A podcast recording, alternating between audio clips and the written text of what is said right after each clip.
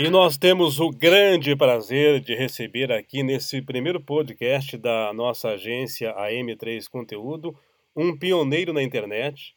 Ele começou há muito tempo atrás, tem histórias para contar e tem muito para ensinar para a gente. Para mim, é uma grande honra conversar com o Michel Lente aqui no podcast da AM3 Conteúdo. Olá, Michel, muito obrigado por nos atender e por nos dar a honra de abrir o nosso primeiro podcast.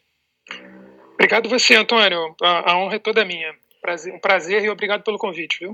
Olha, é, antes de, de entrar na, na, nas pautas da nossa entrevista, eu gostaria que você fizesse é, uma linha do tempo da sua carreira, desde o começo, lá com a internet, e muito antes também, trabalhando é, com publicidade, e até os dias de hoje. Antônio, eu na verdade eu sou formado em, em, em design gráfico ali no meados dos anos 90, 93, 94. E quando eu estava no final da minha da minha faculdade, é, eu comecei a me interessar pela área de multimídia. É, porque era, era um cara que gostava muito de várias coisas. Eu tive muita dificuldade de fazer a faculdade porque eu gostava de fotografia, computação, é, enfim, cinema, um monte de coisa. Física, música. Uhum. e aí, quando eu conheci a área de multimídia, fui fazer design gráfico, um pouco por opção ou falta de opção. E quando eu conheci a área de multimídia, que na época era no CD-ROMs, eu fiquei encantado, porque aquilo juntava tudo que eu gostava. Juntava computação, juntava música, juntava fotografia, juntava cinema e juntava design. É, ali mais ou menos para o final do curso da minha faculdade no Rio, na PUC Rio, eu fiquei sabendo de um mestrado em Nova York que chamava Telecomunicações Interativas, que era um nome já bem avançado para a época, apesar do curso já, já existia há bastante tempo, e trabalhava esse mestrado, ele trabalhava justamente com todas essas coisas que me interessavam. Então era, era bastante difícil, era um mestrado na New York University, precisava fazer, é, enfim, meu... É, era difícil, né? precisava uma bolsa de estudos para começar, porque era muito caro, e precisava ser aceito na escola, porque eram só 30 alunos no mundo inteiro por, por, por ano, e eu consegui. Uh, fui com bolsa, consegui fazer o, ser aceito na escola e definitivamente essa, essa ida para New York University, para ITP, como é esse nome desse programa, mudou minha vida. Quando eu cheguei no ITP, uh, os computadores estavam com os primeiros acessos à, à, à web, eram os primeiros browsers ali no 94, então ainda a web comercial estava começando, e, e eu já comecei a trabalhar com, com internet a partir daí.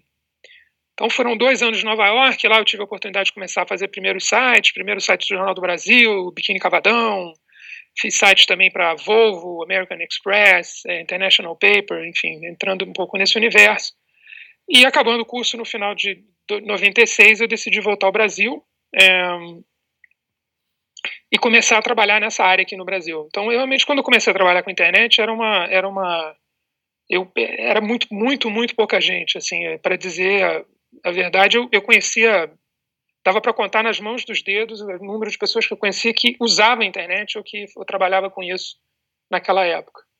É, então, voltando para o Brasil, eu, eu voltei para a criação da Media que foi talvez a primeira grande produtora ou agência digital do, do país.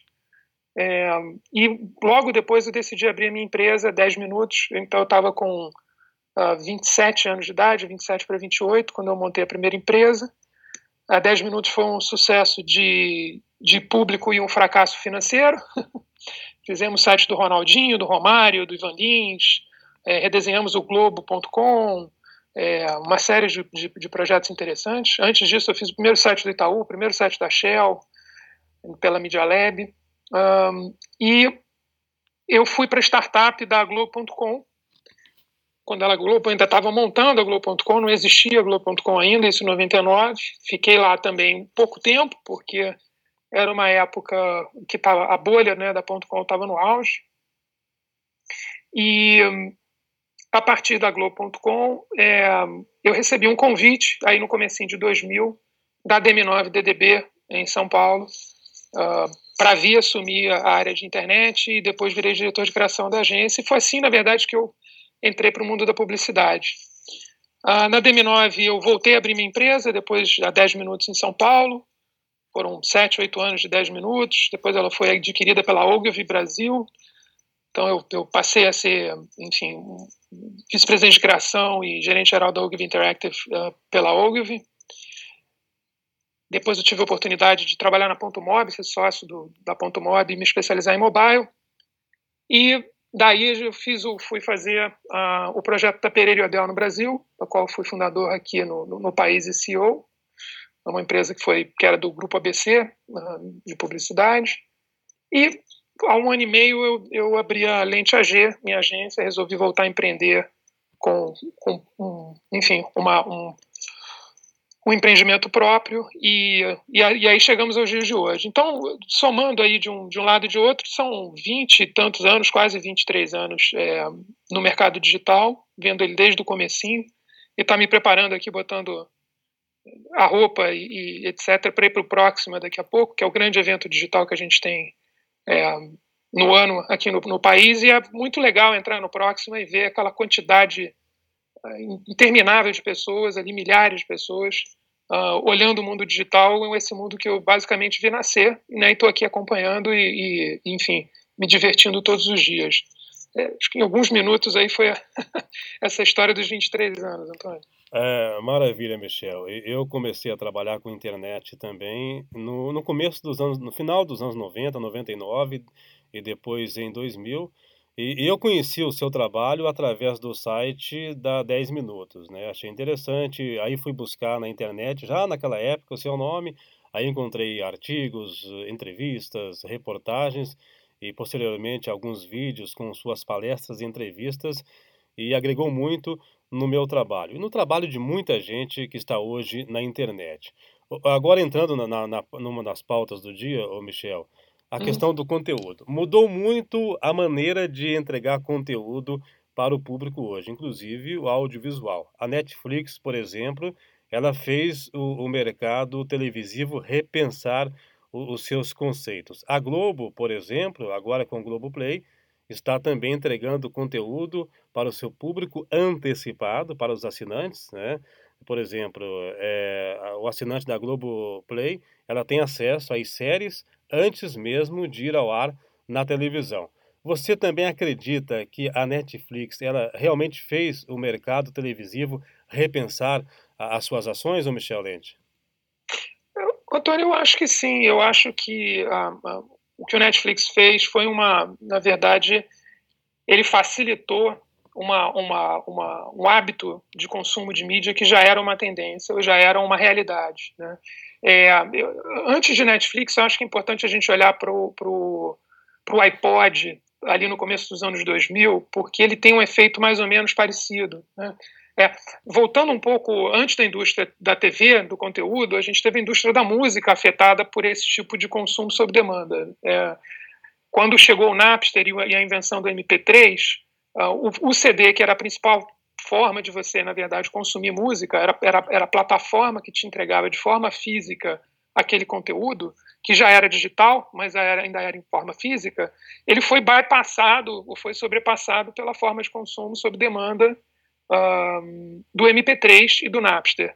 Quando o Steve Jobs ele traz o iPod, ele abre a né, ele tá, começa a trabalhar no mercado e criar o um mercado de venda de música digital, ele teve uma batalha muito grande com as gravadoras, onde ele dizia que ele tinha que fazer as faixas, né, custando 99 centavos. E os gravadores não queriam, achavam que desvalorizava o trabalho. E o argumento do Steve Jobs, eu estou usando esse exemplo porque ele é o mesmo da Netflix, ele diz assim: você precisa botar um preço que a pessoa não pense em pagar. Porque se ela pensar em pagar, ela vai buscar uma forma alternativa de conseguir esse conteúdo, que era a pirataria uh, digital que acontecia na música. Quando ele trouxe, primeiro, os serviços de, de, de música 99 centavos, e mais recentemente os Deezers, os Spotify, enfim, os outros e os outros é, as outras formas de assinatura de música digital, criou-se uma comodidade que faz com que as pessoas não busquem outras formas. Isso já vinha acontecendo é, de, de consumo, basicamente pirataria. Isso vinha acontecendo também com vídeo. É, a, a, noção de que você pode, pode querer ver o seu conteúdo em vídeo na hora que você precisar, na hora que você puder, versus a hora que está passando na televisão, ela é, uma, ela é um hábito, já era um hábito de consumo de muita gente. Então, a Netflix ele foi o primeiro grande player a trazer essa nova forma de assinatura num preço que você realmente não pensa para pagar, porque ele é um preço muito baixo que você ainda pode dividir com cinco pessoas, né? enfim, ou, se, se, for, se for o caso, ou fazer uma assinatura menor. Então ele criou, na verdade, ele, ele oficializou uma forma de consumo diferente, é, que já era a forma como as pessoas pre preferiam consumir o seu conteúdo. A Globo e os demais produtores de conteúdo mais tradicionais, entre aspas, já vinham, evidentemente, acompanhando esse mercado, e eles tiveram, foram forçados agora a soltar essa forma uh, de consumo, né, enfim, essa opção de consumo para o seu conteúdo, uh, em função dessa realidade que é a mudança do, do hábito de consumo de mídia por parte das pessoas. Essa é uma mudança que tem impacto não só uh, na, na, no, na, nos produtores de conteúdo, mas em toda a cadeia produtiva. Está né? é, tá, tá afetando a publicidade de uma forma radical. Então, a gente está vendo, nesse momento, uma, uma, ruptura, uma disrupção em todo o mercado de, de, de agências. Né? Isso gera uma, mais uma realidade lá fora, nos Estados Unidos, e a gente começou a ver isso acontecer no Brasil nos últimos dois anos. E é um arrasa quarteirão. No momento em que você faz essa transferência de um, do modelo, é, entre aspas, tradicional para um novo modelo, você também tem uma diminuição de receita muito significativa. Não são todas, não é tudo flor, né? Não são tudo, todas, tudo, tudo, tudo flores. É, é, e aí a gente começa a ter uma, um, um, uma questão econômica complicada, né? Porque a gente no momento está vendo isso, mas o Netflix efetivamente uh, começou ali uh, com conteúdo que era um conteúdo existente, mas ele só se tornou um player relevante porque ele é um produtor de conteúdo bom, ele é um produtor de conteúdo que consegue trazer coisas interessantes hoje em dia, e que quando ele começou eram só uh, conteúdos de terceiros. Né? Então, existe uma batalha muito grande pelo conteúdo hoje em dia, um, o, o, tá, o, conteúdo está muito desvalorizado, o valor do conteúdo está muito embaixo, e a gente vai ver ainda uh, efeitos muito, muito drásticos na, na, indústria de produtora de conteúdo, assim como a indústria produtora de, de publicidade. O mesmo passou, a, a, pelo mesmo caminho passou o jornalismo, né?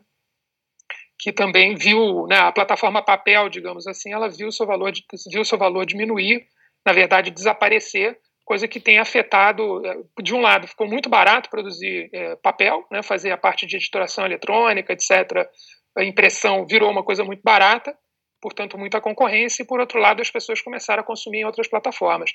Então, é sim, eu acho que agora, agora que o Netflix, ele, digamos, ele é o grande representante dessa mudança, mas ele, ele na verdade, ele aponta do iceberg de uma, de uma questão muito maior que os grandes players como Globo e outros produtores, HBO e etc., estão se deparando, já, já vinham acompanhando, mas agora efetivamente estão precisando se mexer é, para ficar no jogo e a gente não sabe muito o que, que vai acontecer lá, lá na frente. Né? A gente ainda vai ter consequências meio drásticas com essa mudança. Ainda falando no conteúdo de vídeo, Michel, nós temos o YouTube, que é de graça, e tem quase, né, para não dizer tudo, o que você procura, é, atrações novas da TV, mesmo que de forma a aferir direitos autorais, apesar que o YouTube depois exclui, como conteúdos antigos para os saudosistas da televisão, além de criar também uma nova fábrica de celebridades. Hoje não apenas o pessoal da televisão, mas aqueles que se destacam no YouTube também conseguem ser celebridades tanto quanto aqueles da televisão. Como é que você analisa a questão do YouTube e, qual é o futuro que você é, prevê para ele, Michel? Antônio, é, o, YouTube não é de graça, né? Eu acho que essa é uma coisa que a gente precisa entender de saída. Ele, ele é uma plataforma que funciona baseada em publicidade, tá? É, assim, como, assim como a TV aberta não é de graça, a gente não assiste Globo de graça. Quem paga são os anunciantes. Ele encontrou uma forma, evidentemente, o YouTube encontrou uma forma é, muito interessante de rentabilizar, né, enfim, o, a, sua, a sua plataforma através dos anúncios, tanto em vídeo quanto, quanto em banner. Né? É, acho muito interessante, acho, acho que a gente tem uma, digamos, uma, um universo para descoberta de talentos e para produção de conteúdo muito fascinante. Eu acho que toda, toda, toda a transformação digital que a gente assistiu desde os idos lá dos anos 90, que você acompanhou bem, a, primeira, a primeira coisa que o digital trouxe para todo mundo foi a popularização ou a democratização das ferramentas de produção. Né? O que antes era uma fortuna ou muito complexo para você fazer, na edição de vídeo, captação de vídeo, uh, fotografia, escrever, publicar, imprimir, tudo isso era muito caro no passado, porque as ferramentas de, produção eram, eram, eram caras e escassas né, e complexas. A partir do momento que você tem a democratização e você tem o acesso às ferramentas de produção, que é uma coisa que acontece no final dos anos 90 e começo dos anos 2000, você passa a ter uh, um ecossistema de produção muito fascinante, né, muito democratizado. E o que a gente vê com o YouTube, ele é uma plataforma gigantesca, uh, onde as pessoas que têm acesso, que já vêm tendo acesso a essas ferramentas e que podem produzir o seu conteúdo, tem, ganham uma exposição. Uh, mas a gente volta a ter um problema, quer dizer, se você for listar é, grandes, grandes uh, uh, players né, dentro da plataforma do YouTube, você tem, claro, os influenciadores, que são né, um número bastante grande de, de influenciadores, empresas que surgiram a partir daí, que geram uma certa, geram uma receita, mas não são comparáveis às empresas que a gente tinha antes. Né? É, se você pensar numa Record, numa Globo, numa HBO, numa Fox, é, são empresas que empregam é, dezenas de milhares de pessoas, uh, direta e indiretamente. Né? A Globo, se não me engano, tem algo em torno de 30 mil funcionários. Quando você pega um Porta dos Fundos, que talvez seja o grande ícone, ou talvez né, o exemplo máximo uh, uh, de sucesso dentro da plataforma digital, não deve chegar, eu tô, posso estar enganado, eu não tenho informação, mas não deve chegar a 30 pessoas dentro da equipe. Né? E foi comprado agora pela Viacom. Uh, então, de novo, é fantástico, é fascinante, é muito interessante, mas a gente precisa entender que não existe conteúdo grátis, que no momento em que você tira a receita ou você deixa de circular o dinheiro, ou você faz um, ou você pirateia um conteúdo, uh, a gente tá, a gente na verdade está tá vivendo de um de, de, de, de uma subvenção, né? Na verdade está sendo tá sendo não subvenção, um subsídio, perdão. Tá, esse, esse, esse, conteúdo que, ao qual a gente tem acesso, ele foi pago com outras formas de receita no passado, de alguma maneira. Né?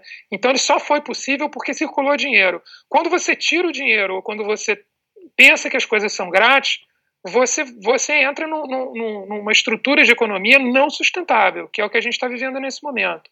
Então, sim, por um lado é fantástico, porque a gente tem acesso e muita gente realmente apareceu, e eu sou absolutamente fã é, de, de, todo mundo, né, desde a Anitta até, enfim, passando pelo, pelo, pelo, pelos, influencia, pelos principais influenciadores, passando pelos grandes produtores de conteúdo, os novos comediantes do Porta, uh, enfim, e gente antes mesmo, né? A turma do Porta veio, veio de um.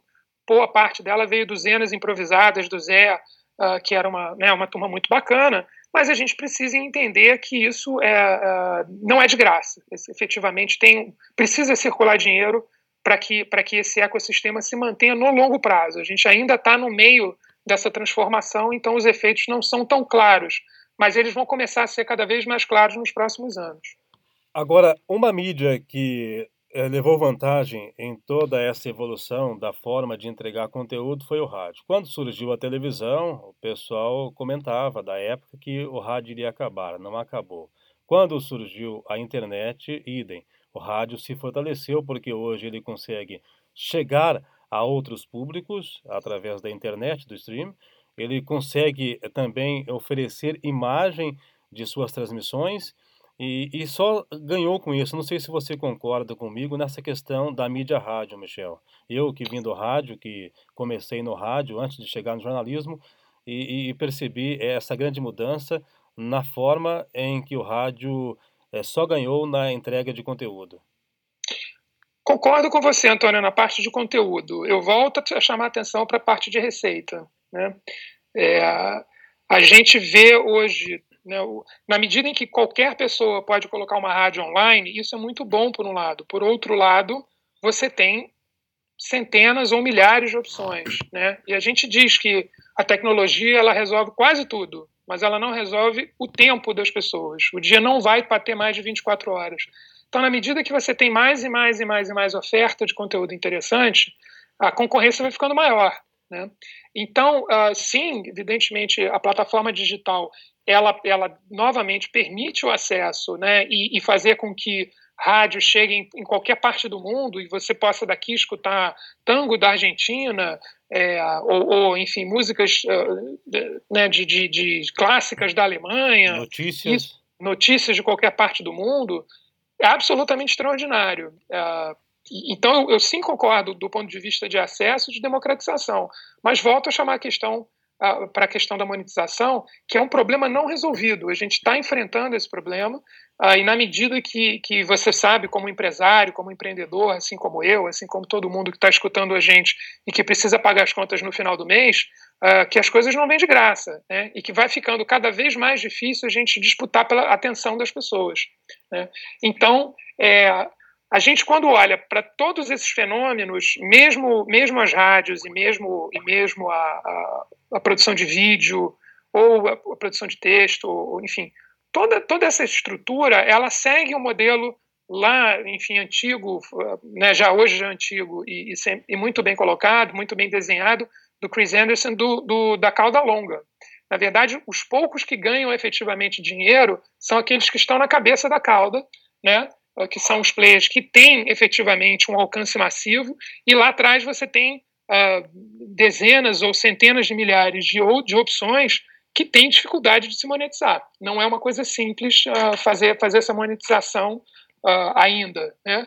E não sei se será em algum momento, porque na medida que aumentam as, as, as, as opções, você divide o bolo, né? porque as opções aumentam muito mais do que, do que a, a numa velocidade muito maior do que a, o acesso ou as pessoas que estão consumindo esse conteúdo. Mas, de novo, do ponto de vista de produção de conteúdo, do ponto de vista de criação, do ponto de vista de uh, poder colocar a sua, a sua criação, a sua ideia, a sua voz para o mundo, a gente vive um momento extraordinário. Eu acho que quem se beneficia mais disso, uh, ah, para o bem e para o mal, é a política. Né? A gente tem visto aí uh, desde a Primavera Árabe até a, a, a, a eleição do Trump, ou fortalecimento, ou, ou, ou, ou, digamos, o fortalecimento dos extremos. Eu não vou entrar numa discussão de, esquerda ou direita, mas a gente tem visto o discurso se, se radicalizar de uma certa forma. E eu acho que isso se dá muito em função das plataformas, em especial das redes sociais, uh, que permitem um diálogo, uh, ou que permitem uma troca de ideias ou acesso à informação que antes não era possível. Né? Então, eu acho que, que, do ponto de vista de conteúdo, de transformação, a gente está vivendo um momento uh, extraordinário. De todas as formas, a gente está vivendo um momento extraordinário. Economicamente também, porque eu acho que as novas empresas que chegam fazendo uh, rupturas em determinados segmentos, como Uber no, no, uh, né, no, no segmento de, de, de, de, de transporte, como o iFood e outros de, de, no sistema de delivery, como o Log na, na, parte do motoboy, e por aí vai. A gente tem todas as indústrias estão sendo transformadas pela tecnologia, e eu acho que isso é, é, é, é para o bem, é para o melhor. Né? Elas transformam uh, estruturas que estavam ultrapassadas, que estavam gastas, que não funcionavam bem, e vem trazer uma solução que agrada as pessoas, o que serve melhor, ou que resolve melhor o problema das pessoas. Mas trazem consigo uma, uma, uma questão que é uma nova, uh, uh, um novo pensamento do ponto de vista econômico para que isso se, se mantenha ao longo prazo. Antes de, de, fechar a nossa entrevista, Michel, eu gostaria que você fizesse uma análise das redes sociais, desde a questão do conteúdo, da questão da monetização, da monetização e também eh, da sua influência hoje eh, eh, entre os internautas? Antônio, eu, eu sou um fã ardoroso das redes sociais, eu acho que elas são ainda, uh, quando a gente fala de marca, de publicidade, eu acho que elas ainda são muito uh, incompreendidas ou sub, subaproveitadas. Tem, sempre falo isso muito com os clientes, desde que, desde que eu montei, ajudei a montar a Pereira Odell em 2012 uh, para cá, Uh, né, a gente vem trabalhando muito com clientes dentro desse, desse ambiente um, e acho que é, um, é, uma, é uma, uma ferramenta extraordinária, principalmente para pequenas e médias empresas. Né? Quando a gente está falando de pequenos e médios, um Instagram bem feito para uma padaria é tudo que ele precisa, né? tudo que a padaria precisa. Você faz um pão artesanal e tem um Instagram com 20 mil seguidores ou 30 mil seguidores, você não precisa de mais nada.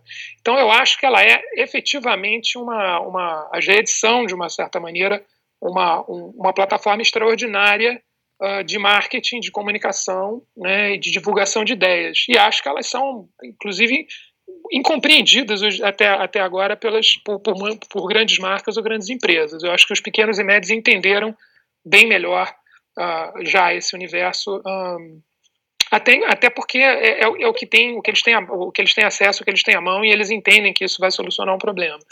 É, então acho bacana. Eu, eu, eu, do ponto de vista de é, né, torna, como eu estava colocando, né, a, a, discussão muito muito próxima. Né, permite que a gente, tanto do ponto de vista profissional quanto do ponto de vista de pessoal, esteja em contato com, com gente que a gente não costuma ver normalmente.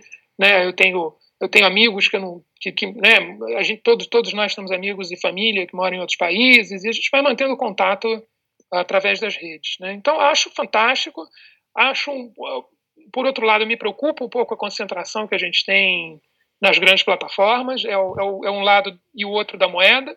Você vai numa determinada plataforma porque estão todos os teus amigos, ao mesmo tempo aquela plataforma ela se torna de uma certa forma uh, perigosa pelo monopólio uh, na medida que ela concentra tanta gente, que é o caso do Facebook, né? não necessariamente porque o Facebook seja uma empresa evil, seja uma empresa do mal, ou o Mark Zuckerberg tem algum tipo de, de má intenção, eu não, não, não acredito tanto nessa, essa, nessa teoria é, conspiratória né, ou, de, ou, de, perseguição, mas é o fato de que a gente tem é, mais de um bilhão de pessoas em cima de uma empresa privada e isso é uma coisa preocupante, porque qualquer grande concentração de, de pessoas em qualquer lugar é, pode ser um problema. Então, uma mudança no algoritmo uh, né, de exposição do conteúdo pode ter efeitos que a gente não entende ainda. Não é, não é que sejam é, uh, propositais, mas pode efetivamente ter efeitos. Inclusive, tem muita gente, tem, tem né, estudiosos, etc., que, que atribuem um pouco a radicalização que o mundo está vivendo. Uh, pela dinâmica das redes sociais, do fato de você estar muito em contato com os teus amigos e com as mesmas ideias, vai criando redomas e vai criando bolhas uh, radicais, é, radicais do ponto de vista de entendimento e de, e de, e de linha uh, uh, de pensamento. Né? É, eu, eu venho seguindo, né, como você estava comentando, desde, desde os primeiros meses ou desde os primeiros anos de trabalho com digital, vem, continuo, eu continuo produzindo conteúdo. Eu produzo conteúdo. Uh, comecei no passado, a primeira coisa que eu, que, eu, que eu fiz, que eu me lembro de ter feito antes de começar a escrever artigos, foi buscar criar uma, linha, uma lista de discussão, que é, que é por e-mail, na época era a forma que a gente tinha de se comunicar, para juntar as pessoas que trabalhavam com a internet uh, naquele momento. Depois montamos a primeira associação de profissionais uh, de mídias interativas no Brasil, que chamava ProMit, que durou alguns anos e também juntou aqueles primeiros e poucos loucos que estavam uh, se interessando por esse universo.